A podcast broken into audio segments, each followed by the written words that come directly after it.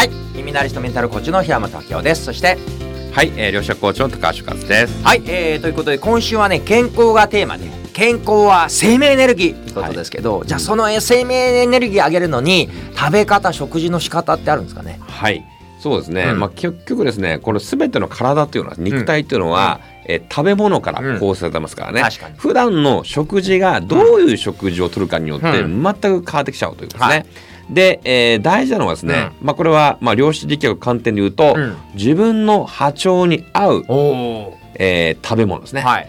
例えば自分がそれを食べることによってなんかうんエネルギーみなぎってくるとか、うん。調子が良くなってくるとか、元気になるような、うん。普段から何か食べてるとですね、うん。多分だんだん気づいてくると思うんですよね。はい。なんかしらんけど牛乳のお腹下すとか、あれなんかハーゲンダッツ食べてなんかちょっと変な気持ち、うん。気分悪くなるとか、うん。まあいろんなものがあると思うんですね。うん。まあそういうのを普段から観察してるとですね、うん。あこれが自分にとってこう元気波長の合う、うん。自分本当に好きで、うん。えー食べることにエネルギーみなぎってくるのがうん。見つかってくるんじゃないかとね。それ本当に究極だと思って、はい。私昔むちゃくちゃ炭水化物好きで、はい。肉お魚ほとんど食べなかったんですよね、うん。そしてチップスとか菓子ばっかりなんだけど、食べてる瞬間は中毒的にいいんだけど食べた後ドーンと体が重くなったりとか体があの風邪ひきがちだったんですよ、ところがいろいろおっしゃるように実験していくと私の場合は玄米と野菜中心にして水をいっぱい取るようになると、はい。最初のが草はうまくねえなって思ったんですよ、まあ、正直ね、なんかこう、えーたっぷり炭水化物の方が美味しいんだけど、うん。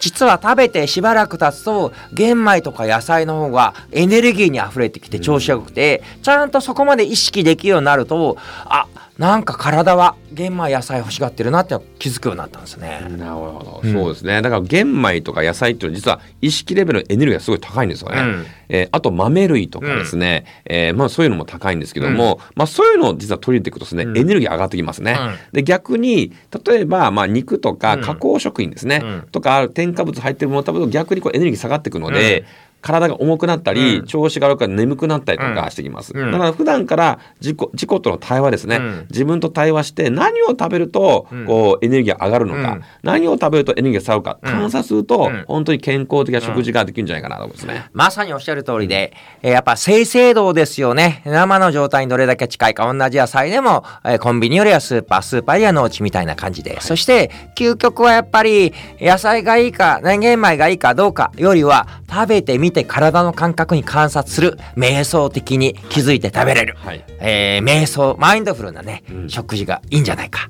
それが健康に一番いいんじゃないかと思いますね。ありがとうございます。はい、ありがとうございます。